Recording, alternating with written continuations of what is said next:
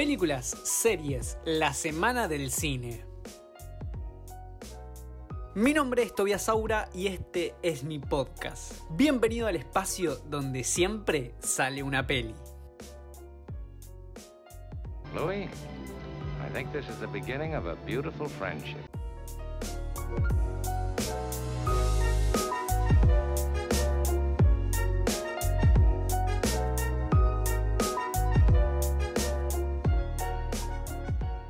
Buenas, para ustedes, no para mí, que vengo de una semana durísima, una semana de tragedia, una semana en la cual no pude ver ninguna película, estuve muy ocupado y por ende es una semana muy triste, así que no veo la hora de que termine. Incluso tan, tan es así el tiempo de ocupación que tuve con, responsabilidades, que incluso este podcast está saliendo un poquito más tarde de lo habitual, un poquito, unas horitas un poco más tarde, lo estoy subiendo por la madrugada del lunes. Eh, debido a que literalmente estuve muy, muy ocupado. Pero no estamos acá para hablar de mis problemas y de mi agenda, sino de toda la información del cine, así que vamos con eso.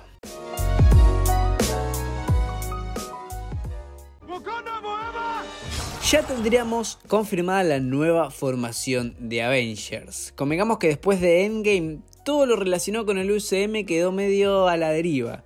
Ya no vamos a tener a Chris Evans, a Robert Downey Jr. y a Scarlett Johansson, que para mí son tres pilares, para mí, para todos, ¿no?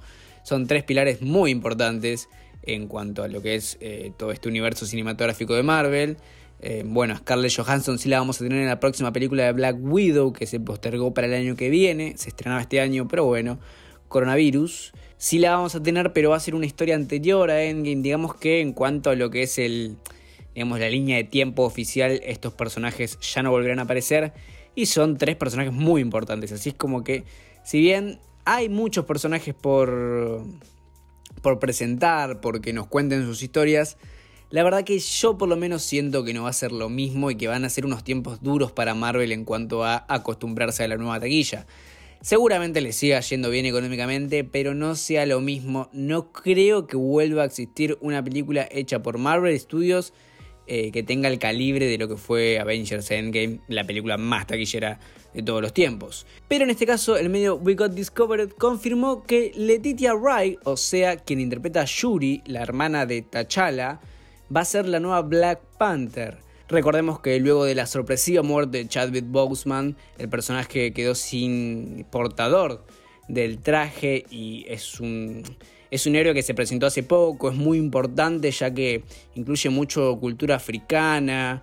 Relacionado en su momento también su promoción en los Oscars, se decía que estuvo media acomodada por todo el movimiento en, pos de la inclusión y demás. La realidad es que la película no está mal y, y, le da un espacio a toda una comunidad que la verdad que en el cine es poco representada y que un algo tan masivo, guste o no, es importante que, lo trate, así que sabemos que Black Panther va a seguir existiendo en el mundo de, Avengers, a pesar del fallecimiento de Boseman, va a seguir estando y la verdad que sería interesante que pase el traje en cuanto hablando del personaje, desde mi punto de vista, a la hermana y que lo tenga una persona, un personaje femenino. Recordemos que encima Yuri en los cómics es una de las mentes más inteligentes de todo, de todo Marvel, así que no, es alguien que no tiene capacidades para ser la próxima Black Panther. Ya que mencionamos al actor, me parece interesante contar que la actriz Sienna Mili en entrevista contó que para Nueva York sin salida, una de las últimas películas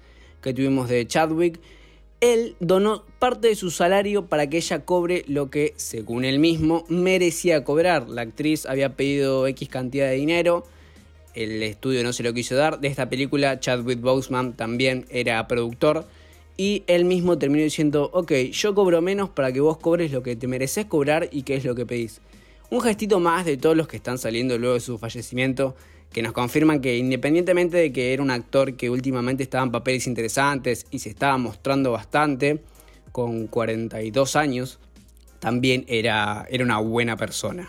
Volviendo con los Avengers, el mismo medio de antes confirmó que la nueva alineación de héroes sería de la siguiente manera. Capitana Marvel, interpretada por Brie Larson, Doctor Strange, con Benedict Cumberbatch, Spider-Man, siendo Tom Holland, She-Hulk, una de las nuevas incorporaciones a Disney Plus en formato de serie, interpretada por Tatiana Maslany, War Machine con Don Cheadle, Falcon como el nuevo Capitán América, siendo Anthony Mackie, Shang-Chi, una de las próximas películas, teniendo el primer eh, héroe chino, interpretado por Simo Liu, Yelena Belova, que va a ser la nueva Black Widow, interpretada por Florence Push, Wolverine, que esto es interesante ya que todavía no tenemos nada sobre los X-Men desde que recuperaron los derechos por la compra de Fox y no sabemos quién va a ser el reemplazante de Hugh Jackman, algo que va a ser difícil, ¿no? Porque para mí yo pienso en X-Men y pienso en la cara de Hugh Jackman, o sea, así nomás. Y bueno, Yuri como la nueva Black Panther.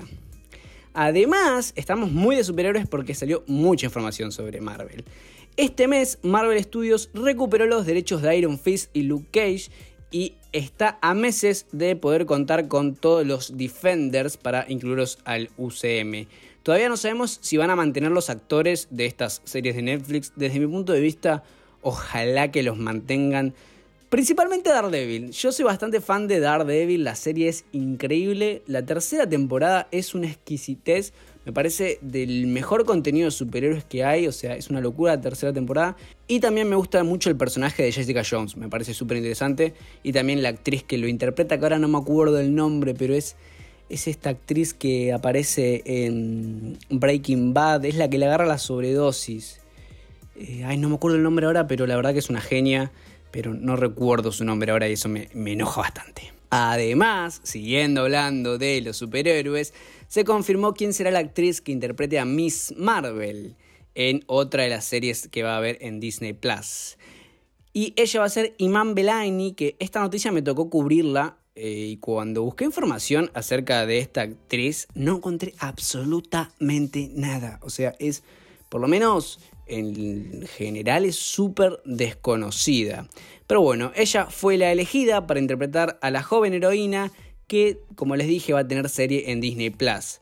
Este proyecto es interesante principalmente porque va a presentar al primer personaje musulmán en el universo cinematográfico de Marvel y también todo lo que es el proyecto va a estar a cargo de gente musulmana, lo cual es interesante. En esto que hace poco hablamos de los cambios en los Oscars y demás. Y obvio, como todo en la vida, no escapó de la polémica, ya que principalmente en Twitter la gente se empezó a quejar de que la actriz no era lo suficientemente negra, morena para el papel, lo cual realmente si ustedes me están escuchando en su celular o en el dispositivo que me estén escuchando seguramente tenga conexión a internet, así que busquen Miss Marvel y seguramente ya les va a salir la imagen de esta actriz. Y fíjense el color que tiene Miss Marvel de piel en los cómics y el tono de piel de esta actriz. Y yo no puedo creer que la gente se esté quejando porque literalmente para mí me parece casi idéntico. O sea, la verdad que la gente ya no sabe de qué quejarse y se queja de absolutamente todo. Por favor, no sean de estas personas que se quejan de todo. En este podcast no defendemos la cultura de cancelación por cualquier cosa.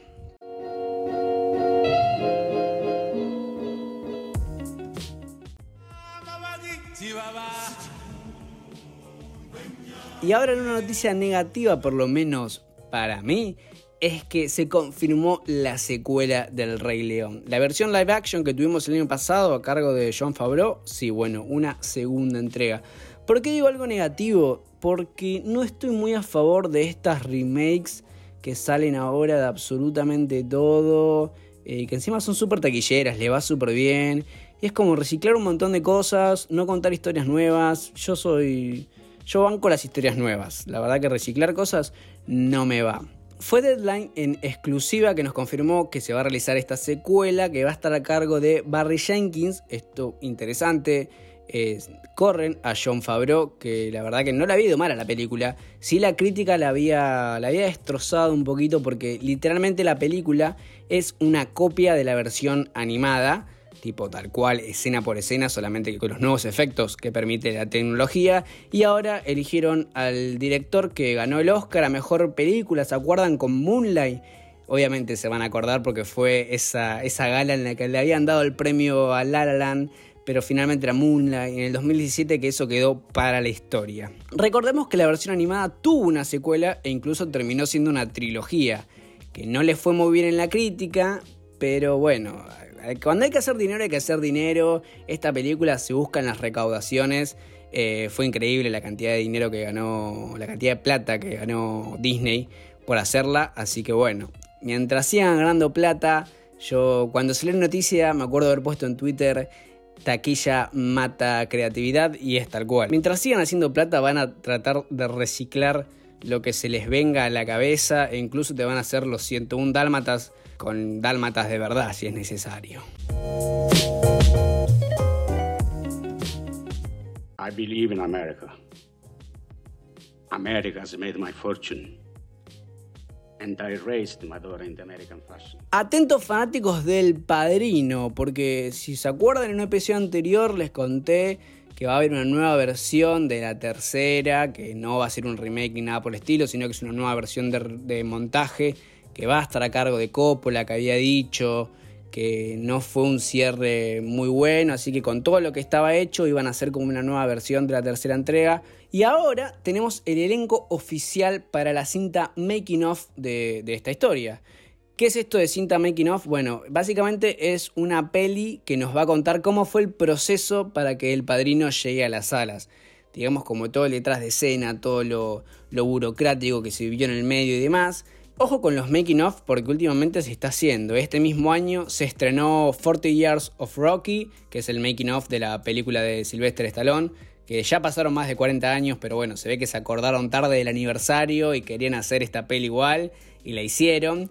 Y ahora, bueno, se viene la del padrino. Que en el elenco vamos a tener a Jay Gyllenhaal como Robert Evans, un ex productor de Paramount Pictures. Y la gran noticia es que Oscar Isaac va a ser quien le dé vida a la versión joven de Francis Ford Coppola en esta cinta titulada Francis and the Good Father. Como te dije, si sos fanático tenías que estar atento porque además se confirmó que Paramount Plus otra plataforma más a la cual si queremos ver contenido nos vamos a tener que suscribir, está avanzando con un drama original sobre la filmación de El Padrino titulada The Offer. Básicamente es como que están haciendo lo mismo pero en versión serie, ¿no? Suponemos que nos van a entregar algo distinto, pero al fin y al cabo es un drama hecho sobre cómo fue la filmación, o sea, hacer plata como de lugar. Y ahora yendo con la sección de las noticias flashback, tenemos que Apple compró Carrie y el documental de Billie Eilish. Eh, Carrie es una película hecha por los hermanos Russo con Tom Holland como protagonista, la cual ya se terminó de grabar, si no me equivoco, y se mostraron, se nos presentaron algunas imágenes hace unos meses y ahora Apple TV confirmó que la compró y también se anunció a los pocos días que el documental de Billie Eilish también fue comprado por, la plataforma. Tengamos en cuenta que no son eh, contenido original de Apple, no es que ellos los hicieron, sino que los compraron. Netflix suele hacer esto, pero hay que tener cuidado con Apple TV porque están, están poniendo plata en bastante contenido y no vaya a ser cosa de que termine siendo una buena plataforma y tengamos que poner plata en otra plataforma más porque ya no, ya no sabemos de dónde sacar la plata. Bueno, ahora tenemos una noticia buena. Yo que estoy en contra de los remakes y explotar sagas que ya, se hicieron hace tiempo, bueno, los actores de Volver al Futuro, que no son ni Michael Fox ni Christopher Lloyd, aclararon que no va a existir una Volver al Futuro 4. Estos actores fueron James Tolkien y Claudia Wells, que si no sabes quiénes son, no te culpo porque no son actores muy conocidos, pero bueno, estuvieron en todo, todo el proceso de filmación y son conocidos con con Zemeckis, con el director, dijeron que justamente él, Robert Zemeckis, dijo que era imposible que exista una cuarta entrega y que no va a suceder. Pero igual, recordemos que a principio de año, el mismo Tom Holland confirmó que estuvo en conversaciones para una remake, así que habrá que ver si terminan trayéndonos otra vez de una manera para mí necesaria, porque Volver al Futuro es una película que uno la ve hoy y se ve linda igual, tipo los efectos no, no se ven súper anticuados, súper irreales. Como les dije, yo estoy en contra de las remakes y de explotar sagas, así que para mí esto es una noticia buena, que los actores confirmaron que no hay chance de que exista una Volver al Futuro 4. Y ya que mencionamos a Robert Zemeckis, esta semana se estrenó el tráiler, el primer tráiler de Las Brujas, que es una peli destinada para chicos con unos dudosos efectos especiales vayan a ver el tráiler, la verdad que por más que la tenemos a Anne Hathaway ahí deslumbrándonos, la verdad que los efectos son bastante polémicos, bastante económicos parecen. Que es una peli que tiene a Guillermo del Toro dentro de su, de su producción. Y como les dije, tenemos a Hathaway y también a Octavia Spencer en el elenco, que es lo más interesante. Peli para chicos que seguramente le vaya bien si se estrena en plataformas o si llega a estrenarse en el cine. ¿Se acuerdan que la semana pasada les conté que vi y les recomendé que si no sabían mucho al respecto, vean el documental de Social Dilemma? Bueno, ahora Facebook sacó un comunicado oficial defendiéndose, aunque bueno, varias plataformas eran atacadas. La internet en general era atacada, principalmente se hablaba sobre las redes sociales porque es donde más tiempo nosotros pasamos. Y en el comunicado básicamente decían que el documental solamente ofrecía una sola mirada, no contaba todas las cosas que estaban realizando las redes sociales, hablaba por ellos mismos, no hablaba por Facebook el comunicado, diciendo que no contaba cómo la aplicación buscaba contrarrestar todos los efectos negativos, como que solamente se daba una mirada y no se buscó a alguien que dé otra mirada, lo cual sí, sí es verdad, eh, pero básicamente decían que no hablaban de lo bueno de las redes sociales, pero la realidad es que acá se quiere contar una parte de la historia y yo creo que todos cuando vemos el documental decimos, sí, bueno, las redes sociales nos cambiaron la vida también para bien, ¿no? Pero bueno, Facebook salió ahí a la pelea a decir que el documental no representaba la realidad tal cual. Veremos si Netflix les, les responde de alguna manera, seguramente también mediante comunicado. Ahora vendría la parte en la cual yo les cuento lo que vi en la semana, les doy un par de recomendaciones, pero como les dije, esta semana no vi nada. Pero como es principio de mes, tenemos los estrenos de Netflix. ¿Por qué digo los de Netflix nada más? Porque es la única plataforma que hace hincapié en el nuevo contenido y es como que también nos mete hype sobre lo nuevo que llega a la plataforma. Porque por ejemplo, a mí Amazon Prime es una plataforma que me gusta muchísimo, pero la verdad que le falta como un poco más de contenido en redes sociales, un poco más de información, hasta incluso un newsletter vía mail creo que estaría bien, pero es como que no te cuentan mucho lo nuevo en la plataforma. Eh, todavía le falta saber manejarse con su público, porque la verdad tiene bastantes suscriptores, yo conozco mucha gente además de, de mí que está suscrita a Amazon Prime pero lo que le falta es eso, un poco más de interacción. Tal vez no tanto como Netflix, que se caracteriza mucho por el contacto vía redes sociales con, los usuarios. Pero información básica, como qué va a salir y demás. Una plataforma que sí comunica mucho, principalmente mediante Instagram, es Movie, que la recomiendo. Es una plataforma eh, principalmente para cine independiente, cine de no mucho, no mucho presupuesto. Y la verdad que me gusta muchísimo. Me la regaló la suscripción eh, un amigo, así que estoy muy agradecido. Y si quieren ver cine distinto, alejándose de lo comercial, Movie se las recomiendo, que es otra plataforma que sí te cuenta mucho sobre los estrenos, en, qué, en dónde está disponible, porque obviamente vieron que los estrenos son por países, bueno, Movie lo hace. Pero bueno, vamos a hablar de los estrenos de Netflix, que no les voy a contar todos, obviamente, les voy a decir lo más interesante para mí y en general hablando de lo mainstream.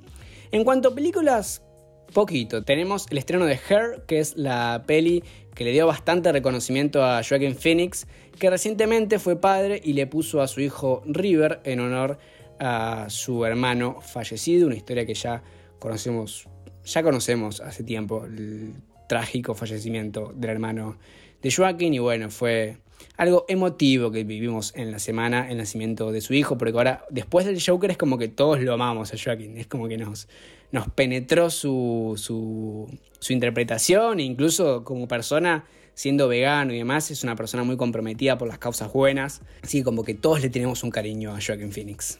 Y lo otro que se estrenó interesante en cuanto a películas, es más tirando a documental, es American Murder, que cuenta los asesinatos de la familia Watts en 2018, un caso, la verdad, relativamente reciente, que siempre todo lo que es con asesinatos suele, suele como que garpar mucho, les gusta mucho a la gente, todo, desde ver en Investigation Discovery algún programa de vecino asesino o algo así, es como siempre termina siendo interesante lo de investigar crímenes. Y bueno, la verdad que el caso dicen que es súper interesante. Esta es una recomendación de mi madre, porque yo no lo vi, pero mi madre lo vio y dijo que estaba bueno, así que confiamos en, la familia. En cuanto a series, ya se estrenó Emily in Paris con Lily Collins, que recientemente anunció su casamiento, algo que me puso muy triste. La verdad que mis esperanzas de algún día viajar a Estados Unidos, encontrármela en un bar y que se enamore de mí, la verdad que se acaban de esfumar por este casamiento. Pero sacando los chistes no le está yendo nada bien en cuanto a las críticas, por lo que estuve leyendo, que dicen que eh, tiene un humor bastante estúpido, que el guion es bastante malo, tirando infantil. Así que si la ven, en el podcast yo ya les dije que no le fue bien y no se las recomiendo. Otro estreno es La maldición de Blind Manor, que eso eh, no sé si lo pronuncié bien, pero bueno, que es la secuela de The Haunting of Hill House, que es una serie de terror y la primera, digamos como que la primera temporada, por así decirlo, estuvo, estuvo buena, tuvo buenas críticas y eh, la verdad que mucha gente estaba esperando esta serie, así que si vieron The Haunting of Hill House, no se pierdan La maldición de Blind Manor. Ahora inserta el meme de yo no pedí ser argentino, simplemente tuve el privilegio, ya que se estrena The Queen's Gambit, una serie protagonizada por Anna Taylor Joy, que bueno, de Argentina lo único que tiene es que conoce el idioma básicamente porque ya vive hace años en Estados Unidos, pero nosotros nos colgamos de todos los éxitos y la tiene ella como protagonista y parece interesante, no sabría muy bien cómo explicárselo. Básicamente ella es una chica muy, muy capa, muy genia del ajedrez, pero a la vez tiene como ciertos problemas mentales. Y la verdad que el tráiler es un poco raro, pero parecería interesante. Es una miniserie de 8 episodios, si no me equivoco.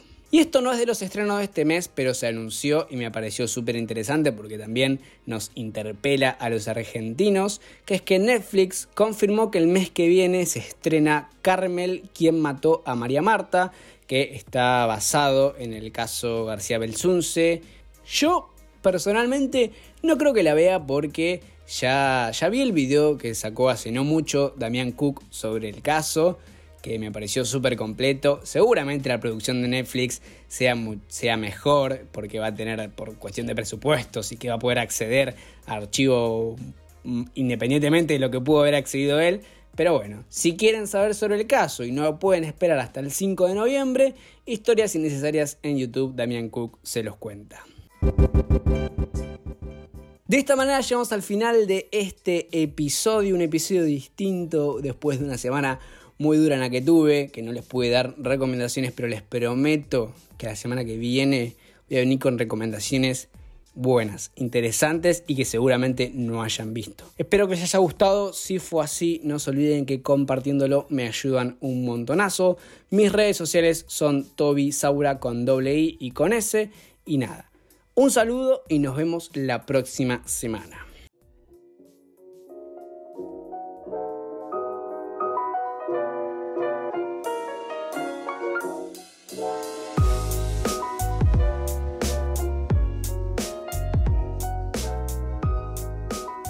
I don't see ya, good afternoon, good evening, and good night.